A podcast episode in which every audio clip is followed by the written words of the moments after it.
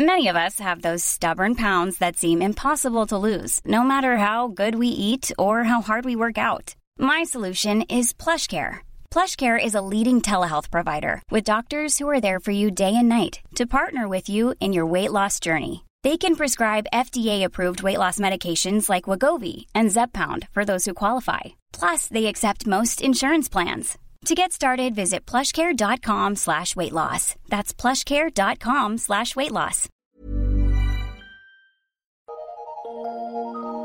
Eu sou Mário Persona e essas são as respostas que eu dei aos que me perguntaram sobre a Bíblia. Você escreveu perguntando se você e seu namorado poderiam ter uma vida íntima. Eu não, não, sei se eu entendi direito, mas vocês parecem ter dito que são cristãos, convertidos, e há algum tempo e eram bastante preocupados com a santidade prática, tanto no que se refere à pornografia, como em questões de intimidade também do cuidado com o vestir. Certamente esse cuidado não está errado, a menos que se torne doentio, não é? Ah, então você diz que chegaram à conclusão de que deviam iniciar uma vida íntima depois de lerem alguns autores evangélicos. Segundo você, a conclusão a que chegaram é de que fornicação significa ficar, ou seja, fazer sexo sem compromisso, o que não seria o caso de vocês. Pelo que eu pude ver, todos os argumentos que você escreveu são baseados no que você pensa, acha ou pesquisou desses, abre aspas, autores evangélicos, fecha aspas.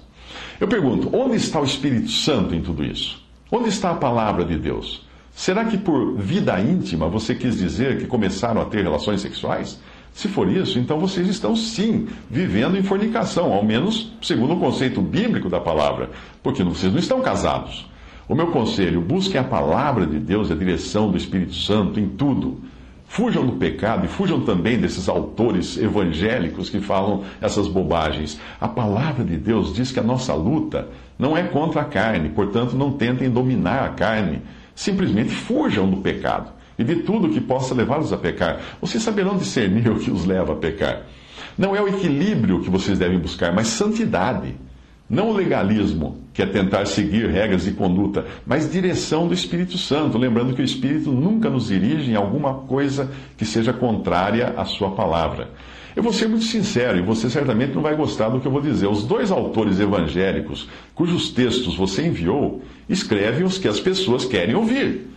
Eu baseio-me no que li dos artigos e da maneira como eles distorcem a palavra de Deus e transformam a graça de Deus em solução.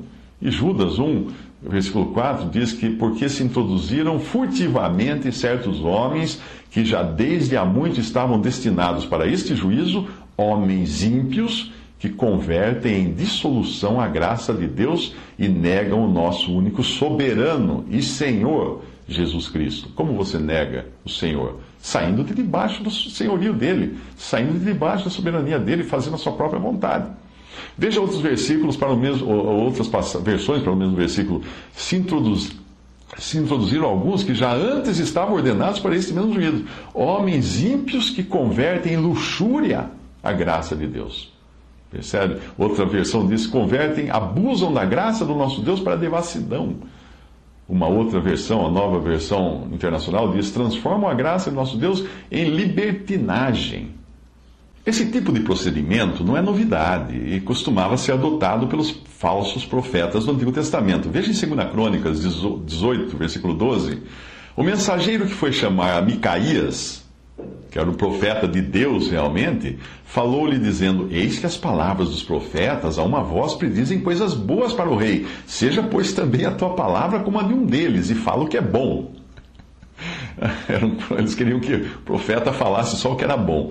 Uh, deve ser mais ou menos o que esses autores evangélicos falam nos seus, nos seus livros sobre namoro e etc. Só falar o que é bom e o que as pessoas gostam. As pessoas gostam de sexo, porque sexo é bom, então eles falam o que é bom para as pessoas. Uh, Jeremias 23, 16. Assim diz o Senhor dos Exércitos: Não deis ouvidos às palavras dos profetas que entre vós profetizam. Fazem-nos desvanecer, falam da visão do seu coração e não da boca do Senhor. Será que você busca o que diz a palavra de Deus acerca desse assunto ou quer apenas encontrar alguém que concorde com você e para isso você me escreveu? Se você tivesse tanta certeza do que os autores evangélicos disseram para você, você não teria perguntado para mim. Você se justifica dizendo que nunca nos traímos fisicamente falando, mas isso não muda nada. Se eu pratico algo errado, as coisas certas que eu pratico dentro de um modo de vida errado não transformam esse modo de vida em um modo de vida certo. Você diz que acredita estar casada com base no relacionamento sexual que vocês mantêm, mas eu pergunto: você pode realmente afirmar que está casada? O que torna o seu relacionamento diferente daquele de um casal que acaba de ir pela, para a cama pela primeira vez? E em que momento, desde a primeira vez de vocês, você passou a acreditar que estava casada? Na primeira vez? Na segunda? Na terceira? Veja, no calor da sua paixão, um casal troca juras de amor eterno.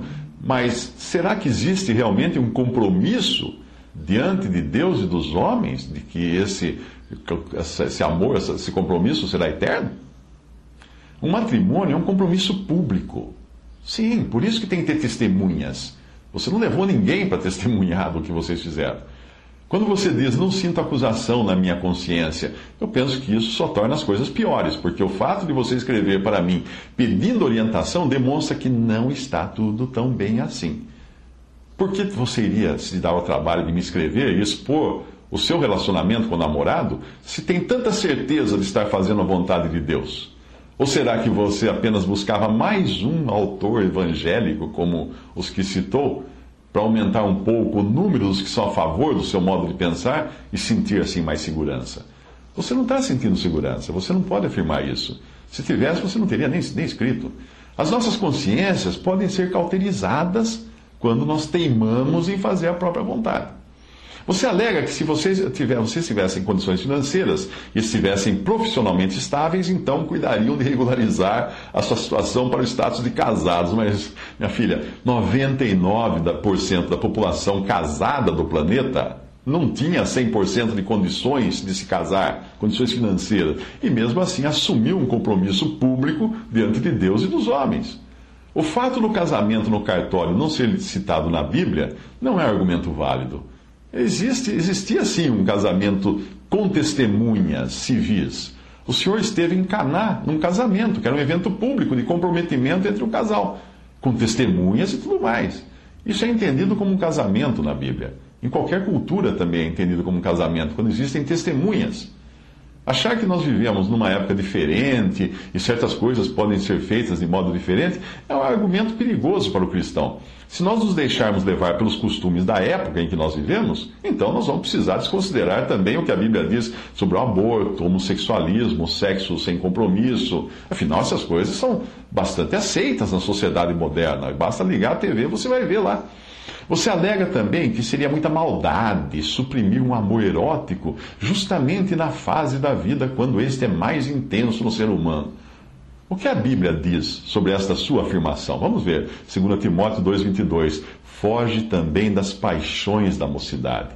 Eu acho que eu não preciso explicar para você que paixões são essas da mocidade. Ao contrário do que você diz, os artigos desses, abre aspas, autores evangélicos fecha aspas, que você enviou, não são embasados na Bíblia, como você disse, que são embasados na Bíblia eh, de forma crítica e sincera por estudiosos cristãos. Não, estudiosos cristãos. A verdade é que esses artigos não passam de psicologia barata e cultura moderna. Porque além de escreverem aquilo que é o desejo natural da carne, eles tentam satisfazer seus, seus leitores, é isso que eles fazem. É um aval à libertinagem. Será que eu já falei sobre os falsos profetas da antiguidade que profetizavam aquilo que o povo queria ouvir? É, sim, eu acho que eu já mencionei isso. Se vocês se propõem a viver juntos para sempre, a assumir essa situação diante de Deus e dos homens, por que não dão uma passadinha num cartório e regularizam então esse compromisso? Não custa caro, eu acho que até hoje existem casamentos gratuitos. O, no, o, novo código estabelece, isso achei na internet, o novo código estabelece que todas as custas do casamento sejam gratuitas para as pessoas que se declarem, declararem pobres. Ah, vocês não podem se declarar pobre? Então paguem pelo casamento. Agora esqueça o casamento religioso, isso não existe na Bíblia. Deus deu autoridade aos homens para proclamar um casamento civil, porque nós devemos obedecer às autoridades. Mas Deus não deu autoridade alguma a quem quer que seja, nem que ele tenha título de pastor, bispo, papa ou qualquer outra coisa, de declarar, eu, de falar, eu vos declaro marido e mulher diante de Deus. Ninguém tem autoridade para isso porque Deus não deu. Então na Bíblia você não vai encontrar essa autoridade. Mas o, o juiz, o juiz o juiz de paz tem autoridade para declarar um casal marido e mulher, segundo autoridade que foi concedida concedida pela, pelo Estado.